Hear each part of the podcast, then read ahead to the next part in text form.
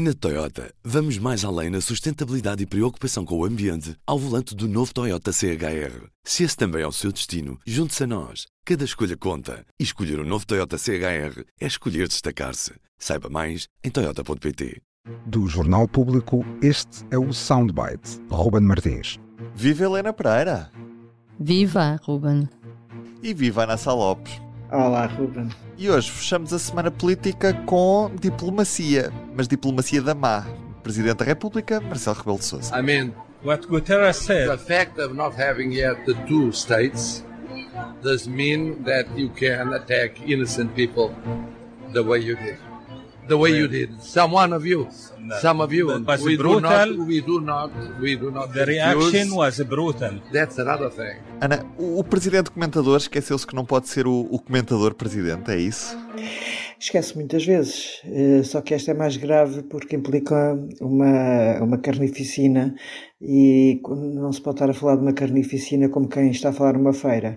O presidente foi para o bazar diplomático como quem vai para uma feira. E pronto, era bebia, deve ter bebido os morritos, eh, ou pelo menos tocado, não estou a dizer presidente nem bebe, eh, tocado num, numas, uns biscoitos aqui, outros biscoitos acolá, e, e depois chegou ao representante da autoridade palestiniana, que não é efetivamente um Estado, embora até Marcelo te- tenha dito que é, mas eh, depois falou como se a culpa de tudo o que está a acontecer neste momento no Médio Oriente fossem deles, quando quem fez o ataque de 7 de outubro foi o Hamas, que não tem nada a ver com a autoridade palestiniana.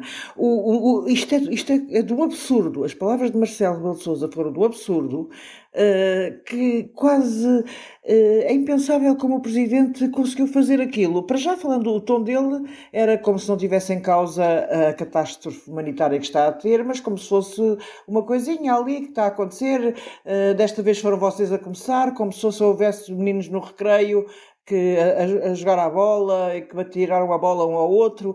Aquilo foi feito com uma falta de sentido de Estado assustador. Claro que Marcelo depois percebeu, eh, porque obviamente. Vai-se corrigir já, não e é? Na veio-se corrigir, e veio-se corrigir, e corrigiu-se de uma forma que eu confesso que a, correção, obviamente, foi muito bem feita, e, e, e Marcelo é muito inteligente, percebeu que tinha de facto falado como se estivesse na Feira do Cavalo, da Gulgã, eh, precisamente, e, e, e depois até veio com a precisidade de ter vindo a citar Francisco Louçã, que que diz que não é que uma punição coletiva não, é, não, que não se justifica uma punição coletiva, ou seja, que todos os palestinianos não são o Hamas, que esta carnificina que Israel está a fazer eh, por vingança com o ataque de que foi alvo a 7 de outubro, que não é de facto o, o justificável, no sentido em que disse Louçã. Eu, eu, a precisidade de ter sentido Louçã, quando foi o, o, pelo menos que eu tenha visto, foi só o Bloco de Esquerda a vir criticar imediatamente Marcelo. Isto só, só está a acontecer porque Marcelo perde muitas vezes o sentido de Estado. Ele próprio devia seguir a máxima que acabou por dizer hoje, que é não vale a pena comentar, especialmente aquilo que não se ouve, não é? Portanto, há certas coisas que mais vale ficar, eh, ficarem remetidas ao silêncio. Mas, Há isso, oh, Ruben, mas há uma coisa, desculpa acrescentar, é que Marcelo tem a suprema lata, depois de tudo o que ele disse estar gravado, o som é inglês, mas uh, muitos portugueses percebem inglês, e os jornalistas fizeram o favor de traduzir para quem não percebe, para quem não percebe, o som, há uma gravação do diálogo entre Marcelo Rebelo de Sousa e o, e o embaixador eh, da Palestina, que aliás ficou ofendidíssimo de, depois do que se passou com o presidente, claro, óbvio, e, e, e, o Presidente da República tem a suprema lata, não é a primeira vez que assistimos a isto, mas, mas continua a ser uh, impressionante, de dizer, eu não disse isso. Mas eu não disse isso, mas está gravado. Não disse como. Ah, Cada vez que é apanhado a dizer um disparate, uh, Marcelo tem muita dificuldade em admitir o erro. É impressionante. Quando foi a história dos abusos sexuais na igreja, que ele disse que 400 casos eram poucos, bastava ele vir dizer, uh, reconhecer que teve, que foi um pouco infeliz, ou ele tem uma dificuldade palavras, imensa. Exatamente. Parece que uh, aquela coisa do cair os parentes na lama, se admitir, quer dizer, às vezes é mais simples admitir o erro e seguir em frente. Mas, mas, mas sobre este episódio, é como a Ana diz, eu acho a coisa tão infantil o nível de conversa de Marcelo. É só existe uma palavra, é como os miúdos a discutir, é isso mesmo. É tão infantil a argumentação dele e, e, é tão triste nós vermos o Presidente da República a ter esta. Eu achei triste para o país inteiro. O que, o que, que me parece é que às vezes ele fala com muita gente na rua. Fala muito. E com muita gente que a gente nem se apercebe. E está habituado, como fala muito, a não ser sempre filmado. E depois às vezes esquece quando está a ser filmado, como aconteceu com a piada do degote da, da senhora em, no Canadá. Imaginemos as vezes que ele não disse coisas assim que podemos inserir no disparate, que foi aquela, aquela, aquela coisa no Canadá. Agora, isto não acho que tenha sido um disparate, isto foi mais grave, não é? Porque é uma visita numa feira uh, do bazar diplomático que obedece, claro, a todas as regras institucionais e, portanto, aquele tipo de conversa Uh, vocês começaram, uh, quase agora não se queixam. Quer dizer, eu acho que os portugueses esperam que o Presidente da República, em todas as, todos os fóruns em que está, em todas as circunstâncias que tem a oportunidade de falar com israelitas e palestinianos, e neste caso também era o, o embaixador da Palestina, portanto, um, estamos a falar de cargos institucionais completamente, não há aqui um registro informal, não tem que haver, nesta circunstância, nenhuma informalidade. Nesta altura só se espera que o Presidente da República, acho eu, parece-me a mim, fale em cessar fogo, fala em corredores diplomáticos, fala em resolver as coisas pela via diplomática. Eu acho que é isso que todos os portugueses esperam. É que nem tem cabimento este tipo de conversa, nem do ponto de vista informal, nem formal, não tem cabimento nenhum. É, é absurdo, é absurdo.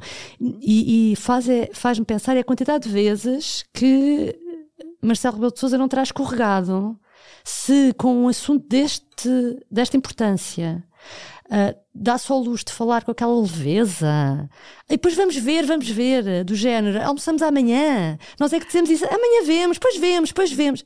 Estamos a falar de uma guerra. Aquilo é, é, é muito, é muito triste. E já agora, para fechar esta semana, na Sá Lopes? Já agora chamava a atenção para um texto da Mariana Oliveira de Alexandra Campos, publicada na nossa edição de hoje do Público, que é da ambulância da Guarda para o Porto, doentes urgentes demoram até duas horas. É um retrato de como é com o fecho das urgências e de algumas valências está neste momento o interior. Eh, eu não sei se as pessoas conseguem sobreviver duas horas, as pessoas do interior, até ao Porto, Coimbra, pessoas da Guarda, neste caso, Viseu, acho que estamos, como elas próprias uh, enunciam no texto, o tal uh, novembro dramático que antecipou o diretor executivo do SNS está-se mesmo a confirmar. E isto é, é, é terrível. E já agora, a Helena Pereira. O meu já agora é, é um negócio imobiliário do PCP em Aveiro, na sede do PCP de Aveiro, que era uma casa antiga que foi demolida e foi construído um prédio de sete andares. E o Diário Notícias traz uh, há dois dias trouxe mais pormenores sobre esta, este negócio, falando com a, a empresa a de gestão imobiliária que ficou com quem o PCP depois fez uma permuta. O PC ficou só com o resto de chão e um apartamento e o resto ficou com esta empresa.